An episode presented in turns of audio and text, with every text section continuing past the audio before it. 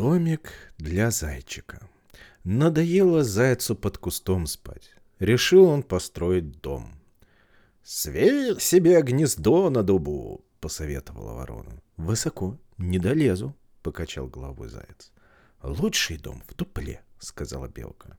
«Тесно, не помещусь», — отказался заяц. «Построй конуру, тепло, уютно», — гавкнул дворовый пес. «Я лесной житель», — ответил заяц.